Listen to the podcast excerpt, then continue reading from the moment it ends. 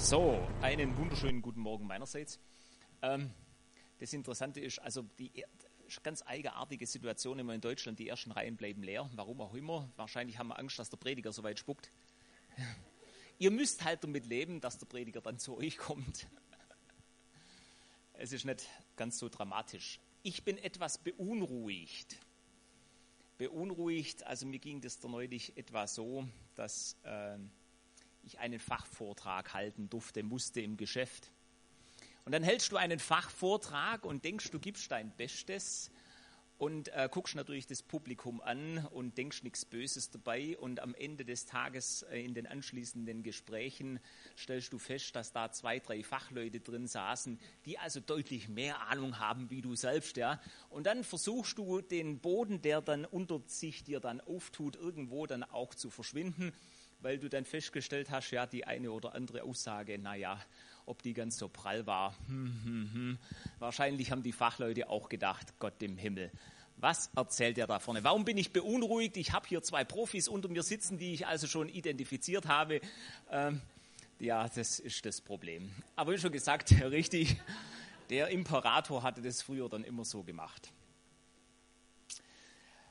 Nichtsdestotrotz unser Problem ist ja insbesondere, wenn ihr dann zum Beispiel auch auf Vorträge oder Schulungen seid, im Geschäft oder sonst wo, ist die größte Herausforderung das Einschlafen. Das ist das größte Problem. Wir hatten da neulich auch einen Fachvortrag, der hat in 40 Minuten 35 PowerPoint-Folien präsentiert. Und auf der PowerPoint-Folie war dann eben nicht nur ein Satz, sondern so eine Latte Sätze. Und es war dann doch schwierig. Also du beginnst du dann, wenn du da von vorne ein bisschen dann drüber äh, ähm, guckst, wie die Menschen dann immer tiefer in die Stühle rutschen. Von dem her gesehen ist es vielleicht tatsächlich so, diskutiere ich auch ab und zu mit Manuel, ein bisschen eine Herausforderung.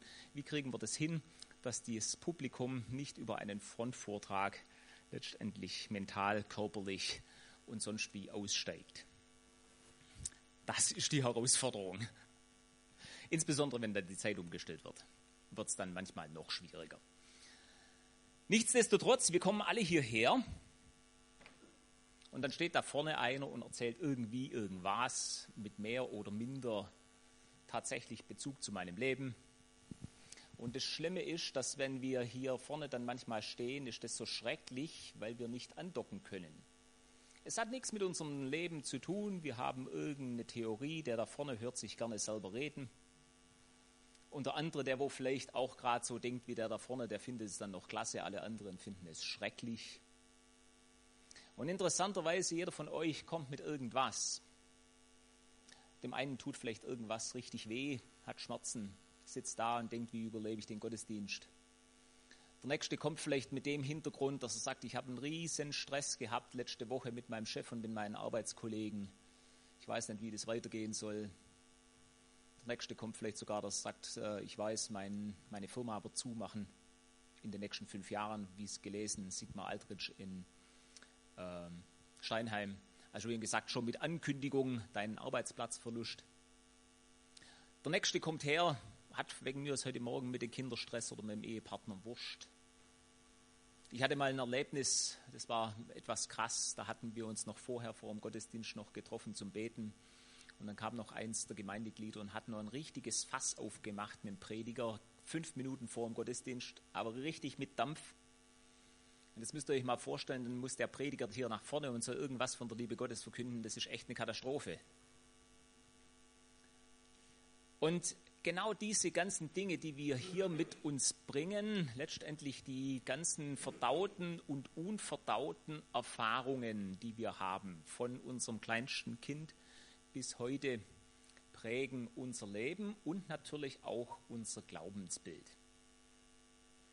Und wie schon gesagt, ich war diese Woche auf einer Schulung und alles, was momentan so im Coaching- und Kommunikationsbereich geschult wird, äh, Jakobus weiß das besser als ich, das hat so ein bisschen den Hintergrund des Konstruktivismus beziehungsweise des radikalen Konstruktivismus. Ihr müsst es nicht kapieren. Lange Rede, kurzer Sinn. Es geht darum, jeder bastelt sich seine eigene Wahrheit. Und tatsächlich ist es ja so, das, was ich euch sage, dieser Sachinhalt, den ich versuche zu vermitteln, fällt bei euch auf irgendeinen Boden. Ja, entweder, dass er sagt, so hat mein Vater schon immer rausgeschwätzt, das regt mich sowieso auf, oder das geht mir sowieso links rein und rechts raus. Und natürlich ist es so, dass wir unsere eigene Wahrnehmung haben. Den Satz, den ich vielleicht unverblümt und ganz locker sage, kommt beim anderen total schräg an. Wollte ich nie. Und trotzdem hat dieses Thema einen ganz, ganz, ganz großen Nachteil meiner Meinung nach. Wenn jeder seine eigene Wahrheit selber bastelt, haben wir keine Möglichkeit, ein Wertesystem abzuleiten. Wenn jeder im Prinzip nur das für richtig erklärt, was er so empfindet, ja, meine Güte, der Pädophile, der empfindet es auch richtig. Für ihn in seinem Kopf und in seinem Denken ist das in Ordnung. Und trotzdem müssen wir als Gesellschaft eine Antwort darauf finden, wie gehen wir damit um. Und so ähnlich ist es ja auch in der Gemeinde, wenn wir uns um Themen unterhalten, wie und was wollen wir denn glauben.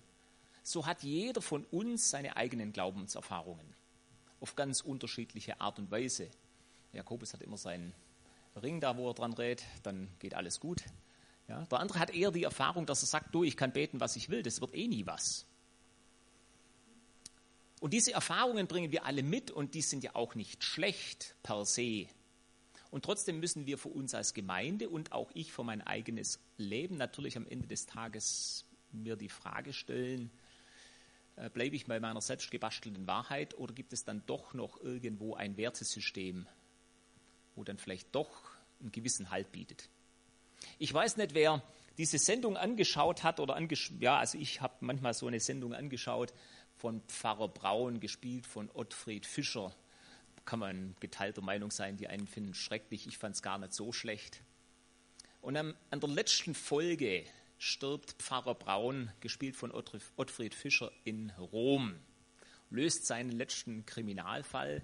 Und das Interessante, und das war für mich so prägnant, dann wird ein Kirchengebäude von unten gezeigt und dann heißt äh, spricht er noch im Hintergrund, Ottfried Fischer, und sagt, jetzt wollt ihr wissen, was im Himmel ist.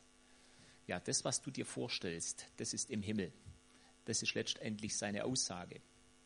Und dann stellt sich natürlich für uns die Frage, ist tatsächlich nur Gott das, was wir uns selber zusammenbasteln? Ist der Himmel das, was wir uns vorstellen? Ist die Hölle das, was wir uns vorstellen? Oder gibt es tatsächlich doch nicht irgendwo auch noch einen festen Anker? Und mit dem Thema müssen wir uns auseinandersetzen, weil das so ein gesellschaftlicher Trend oder Usus ist, ähm, der auch nicht ganz von der Hand zu weisen ist, selbstverständlich. Und trotzdem müssen wir schauen, wie können wir damit umgehen, was tun wir damit. Eigentlich müsste ich euch, um hier nicht einen Frontalvortrag zu machen, müsste ich jedem einen Zettel in die Hand geben, ein A4-Blatt und dann machen wir in der Mitte eine Linie runter. Und dann wäre zum Beispiel mal eine nette Übung, dass wir links aufschreiben, was für Erfahrungen habe ich mit Gott gemacht als Gebetserhörung? Wo habe ich erfahren, dass Gott auf mein Anliegen und auf meine Nöte geantwortet hat. Und dann müsste man vielleicht rechts eine Spalte machen, schreib mal all die Situationen auf, wo du empfunden hast, Gott hat nichts getan. Wir haben gebetet, dass die Wände wackeln. Da hat der Nachbar noch gehört oder vielleicht auch der Übernachbar. Und es ist nichts passiert. Und wisst ihr, was ihr feststellen werdet? Ihr werdet feststellen, bei dem einen ist auf der linken Seite, Gott hat meine Gebete erhört, riesenlang. Auf der anderen Seite vielleicht auch ein paar Punkte. Und beim anderen Menschen ist es vielleicht genau andersrum.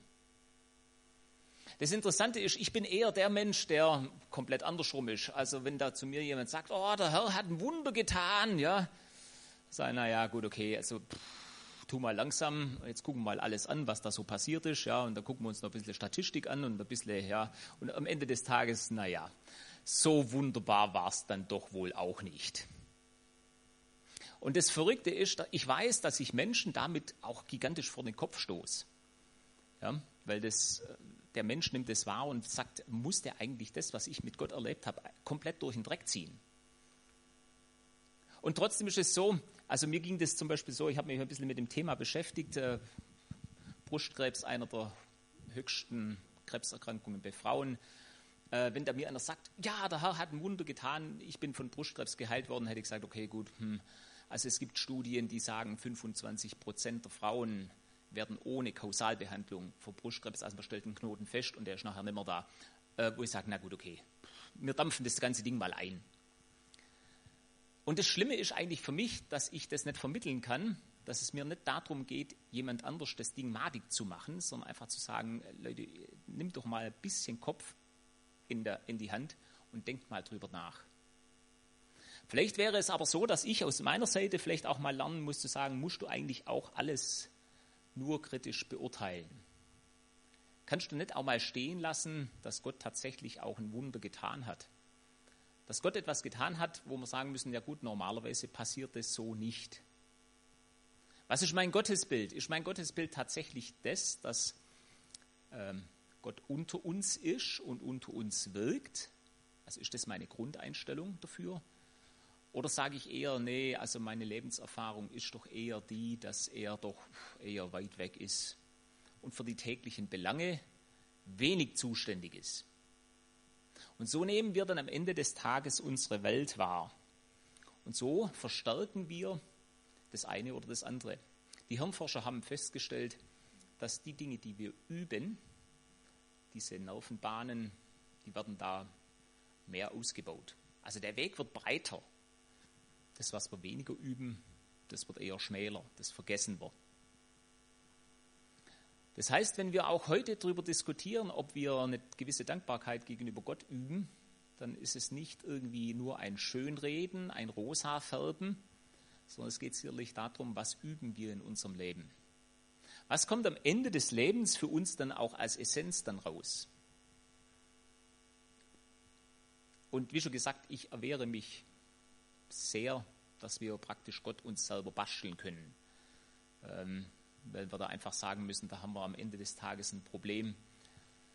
Wenn jeder seinen eigenen Gott bastelt, naja, wo bleibt er dann mit seiner Größe? Das, was wir vorhin gesungen haben, Ehre, Ehre dem Höchsten.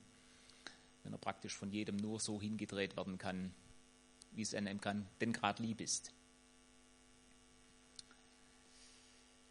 Und wie schon gesagt, wir haben Dinge, die fallen uns leicht. Wir haben Dinge, die fallen uns schwer. Der Rodney sitzt jetzt gerade so da. Wenn jeder mal probiert, seine Arme zu verschränken, macht er das mal. So, manche kennen das Spielchen schon. Ja. Bei wem ist die linke Hand oben? Bei wem ist die rechte Hand oben? Seht ihr? Und wenn er es mal umdreht, probiert es mal andersrum. Genau. Da, da, da muss man sich üben. Da muss man üben. Richtig? Also es geht nicht ganz einfach von automatisch. Da muss man sich tatsächlich ein bisschen überlegen und sagen, äh, was mache ich da? Ihr könnt das gleiche Spiel machen, wenn ihr mal eure Hände faltet. Einfach nur ganz normal vorm Falten. Wo ist der rechte Daumen oben? Ja. Wo ist der linke Daumen oben? Seht ihr? Und jetzt probiert es mal andersrum. Faltet mal die Hände so, dass der andere Daumen oben ist. Geht's überhaupt? Jetzt richtig, genau.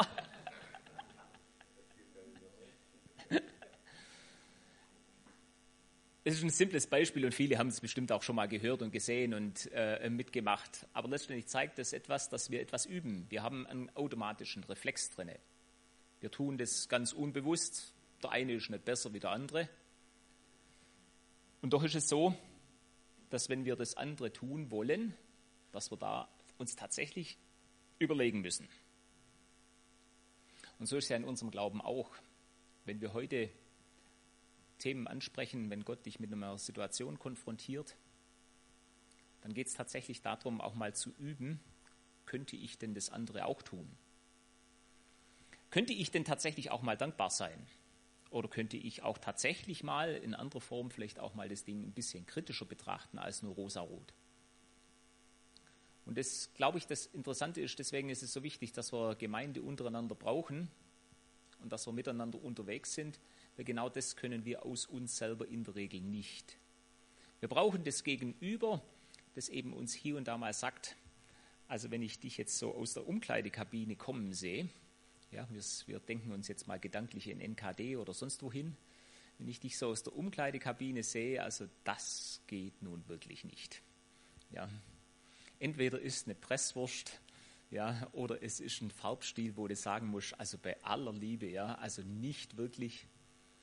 Und unbewusst tun wir ja letztendlich auch nichts anderes jeden Tag, sofern jemand einen Spiegel im Bad hat. Wir gucken mal rein und gucken mal, wie wir denn so aussehen am Morgens. Manchmal ist das ein bisschen dramatisch, manchmal weniger. aber wir versuchen das dann doch auf ein Bild hinzurücken, das dann doch, ich sage mal, gesellschaftstauglich ist. Der Marc hat da weniger Probleme wegen der Frisur, die passt immer. Ja. Ähm, wenn du jetzt mehr Haare hast, musst du da mehr danach schauen. Ist so. Ja. Aber ich denke, so, so ist es bei uns auch. Wir gucken manche Dinge in unserem Glauben an, da müssen wir uns fragen, ähm, sitzt es eigentlich noch ganz richtig? Bin ich eigentlich tatsächlich noch auf meinem richtigen Weg? Oder habe ich mich mit dem, was ich jetzt auch erfahren habe, was meine jüngste Vergangenheit ist, habe ich mich da irgendwo auch in eine Sackgasse rein manövriert? Und es gibt die kleine nette Geschichte, die mir der Matthias Brandner erzählt hat. Also die Familie ist auf dem Weg äh, Richtung Hundewelpenkauf. Und das sind dann so sieben, acht, neun, zehn Hundewelpen. Und der eine Bub sagt, den nehmen wir. Ähm, und warum nimmt er den? Weil der wackelt mit dem Schwanz und der Bub sagt, da ist das Ende gut. ja. Und ich glaube, und das ist eigentlich, auf was ich hinaus will, das, was wir in unserem Leben trainieren und üben, wird am Ende unseres Lebens übrig sein. Ich meine, die Sprüche kennen wir alle, es sind nichts anderes wie Volksweisheiten. Was Hänschen nicht lernt, lernt Hans nimmer mehr. Es ist tatsächlich so, dass diese unbewussten Reflexe aus unserer Erziehung und Kindheit durchschlagen bis ins hohe Alter. Erstaunlicherweise könnt ihr das zum Beispiel feststellen bei Menschen, die auf dem Sterbebett liegen äh, die können vielleicht jahrzehntelang Hochdeutsch gesprochen haben, aber ich sage es euch, auf dem Sterbebett, da kriegen die ihren Dialekt wieder aus der Kindheit. Das, was wir üben, prägt uns. Und am Ende wird das vielleicht auch übrig bleiben. Und von uns stellt sich natürlich für jeden die Frage, was möchte ich denn, dass am Ende des, äh, des, des, des Abends übrig bleibt? Möchte ich, dass etwas übrig bleibt, so nach dem Motto, auch ein ewiger Bruddler ja, jeder war froh, wenn er auch wieder ging. Oder bleibt etwas übrig, da wo wir sagen, das war immer eine helfende Hand. Ja, das war immer nett mit ihm. Das heißt ja nicht, dass er keine Meinung haben braucht. Das heißt auch nicht, dass der einfach nur ein willenloses Irgendwas ist. Und trotzdem wird uns, wird jeden von uns so die Frage sich begleiten, was möchte ich, dass am Ende des Tages übrig bleibt. Und die eigentlichen Dinge, ich sage es euch ganz ehrlich, die uns dann ab und zu plagen, ihr könnt euch da mal gedanklich in so eine Situation, nach den will ich eigentlich nicht haben, ähm, wenn ihr in irgendeiner Stresssituation seid, genau dort kommen eigentlich eure tiefen Lebenshaltungen raus. Also nehmen wir an, ihr steht im Supermarkt an einer riesen Schlange, ja, ihr wisst ganz genau, ich habe einen Termin, ja, ich sollte eigentlich in fünf Minuten irgendwo anders sein, ja, und ihr seht, da vorne ist nur eine Kasse offen.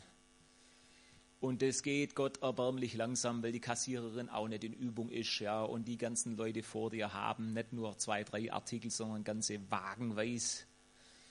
Und dann merkt ihr, wie ihr hibbelig werdet, ja, und dann gibt es diese, diese Lebensthemen, die er dann artikuliert. Das muss immer, natürlich kann das nur mir passieren.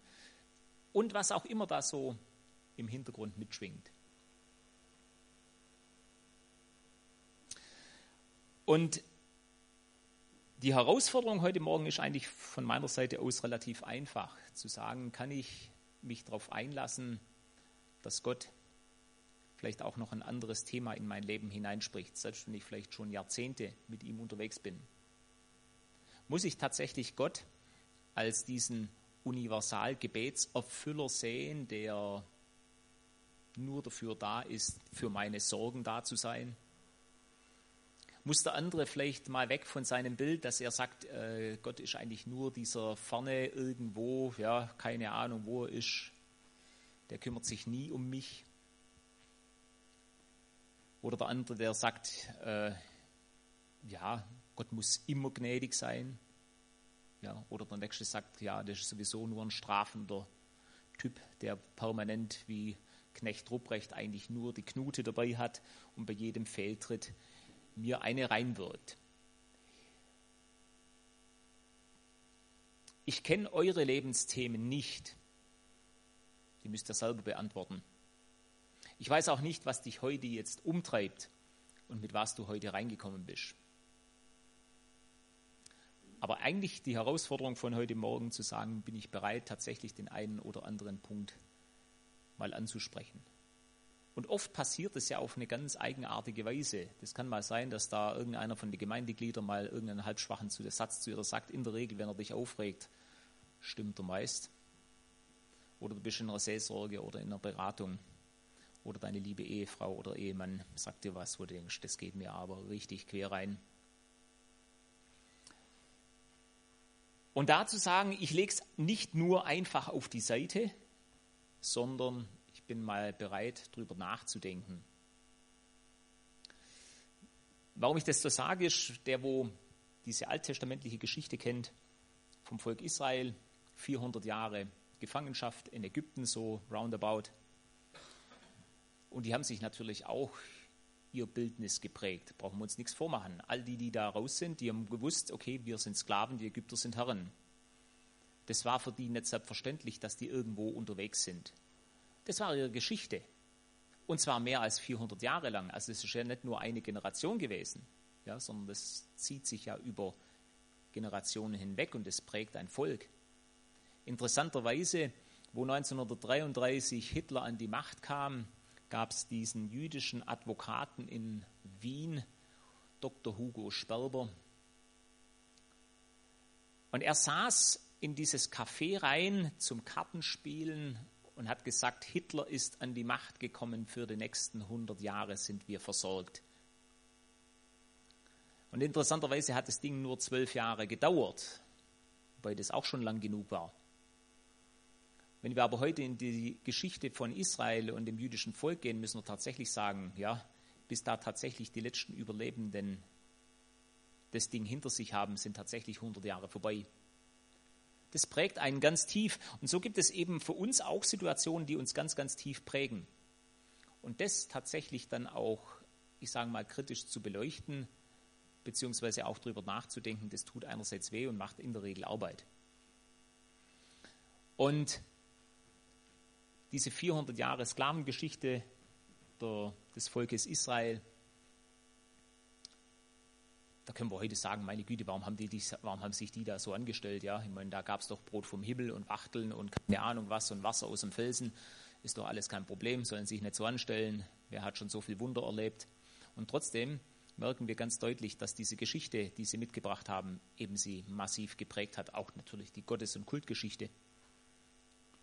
Aber am Ende des Tages, wo Mose dann auch noch mitkriegt, dass er, nachdem er 40 Jahre mit der Mischproche durch die Wüste gewandert ist, ähm, auch noch mitkriegt, dass er auch nicht rein darf in das gelobte Land, könnte man sich natürlich auch sagen, der Mensch könnte die, das Resümee ziehen, als Kleinkind ausgesetzt, irgendwo ins Wasser, am Königshof aufgezogen und einem fremden Kult, dann an, an Mord begangen, irgendwo 40 Jahre Schafe gehütet, jetzt 40 Jahre mit so einem widerspenstigen Volk da durch die Wüste ziehen und das, was am Ende des Tages übrig bleibt, ist, ich darf auch nicht rein. Ich armes Schwein, ich reiß mir hier auf gut Schwäbisch ja, den hm, hm, auf und der Lohn bleibt aus. Ein Pastor macht zum Beispiel irgendwo eine Gemeinde, baut die auf, investiert viele Jahre, ja, und äh, in dem Moment, wo die Gemeinde beginnt zu blühen, ja, geht er oder muss gehen oder was auch immer und muss sagen, meine Güte, was habe ich da Vorarbeit geleistet? Und den Lohn kann ich nicht genießen. Oder der eine ist im Geschäft, oh, macht, macht Themen, bereitet sie auf und äh, legt Strukturen, äh, versucht vielleicht auch eine schlecht angesehene Abteilung im Betrieb wieder zum Ansehen zu bringen. Und nachdem das Ding einigermaßen greift, ja, muss er gehen.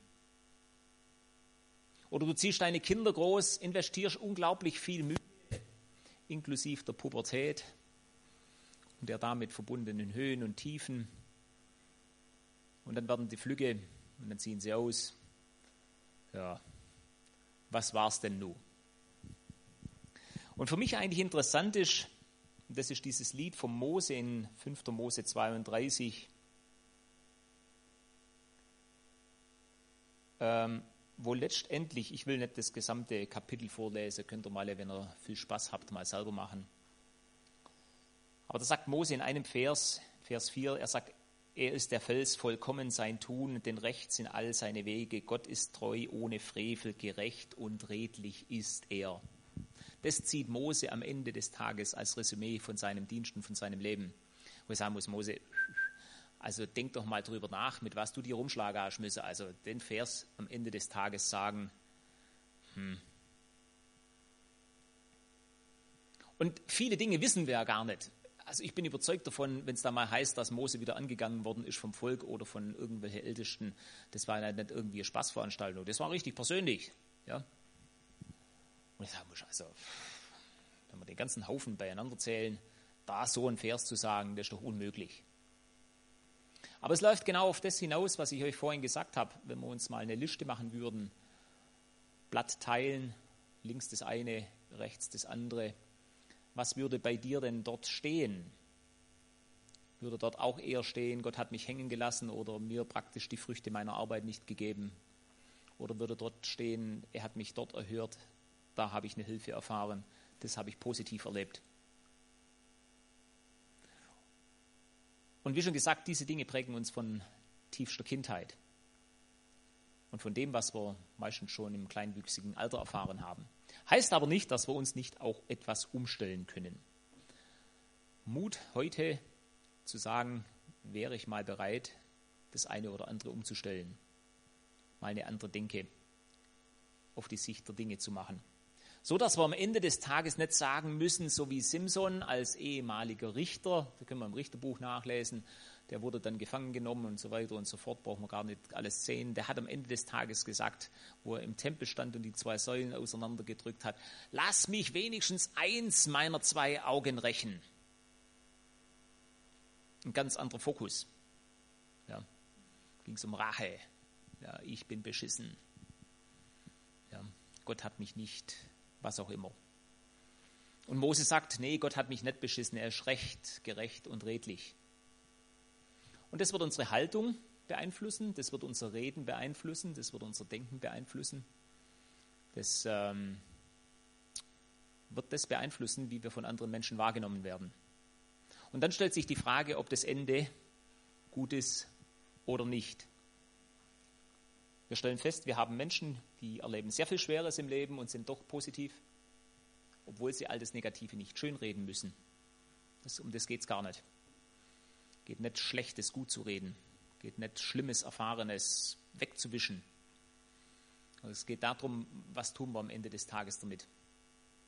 Wer vielleicht diesen kleinen Artikel gelesen hat von dem überlebenden Juden, der ist jetzt ähm, in der Samstagszeitung drin, unabhängig davon, was er glaubt oder nicht glaubt, aber wo er sagt, ich will mich nicht vom Hass aufzehren lassen,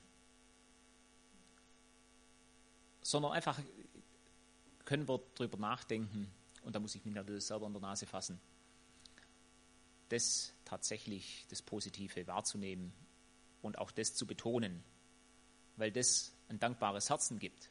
Und ein dankbares Herz gibt nachher ein, dankbare, ein dankbares Verhalten. Und Menschen, glaubt mir, wollen nicht mit brudligen Menschen unterwegs sein. Das ist nicht schön. Sondern Menschen wollen mit positiven Menschen unterwegs sein, weil das ansteckend ist. Das möchte ich euch heute so mitgeben, als Ermutigung, gerecht, treu und redlich ist er. Das wäre es soweit von meiner Seite. Ich hoffe nicht im Einschlafmodus, deswegen weckt uns jetzt das Lobpreisteam wieder auf.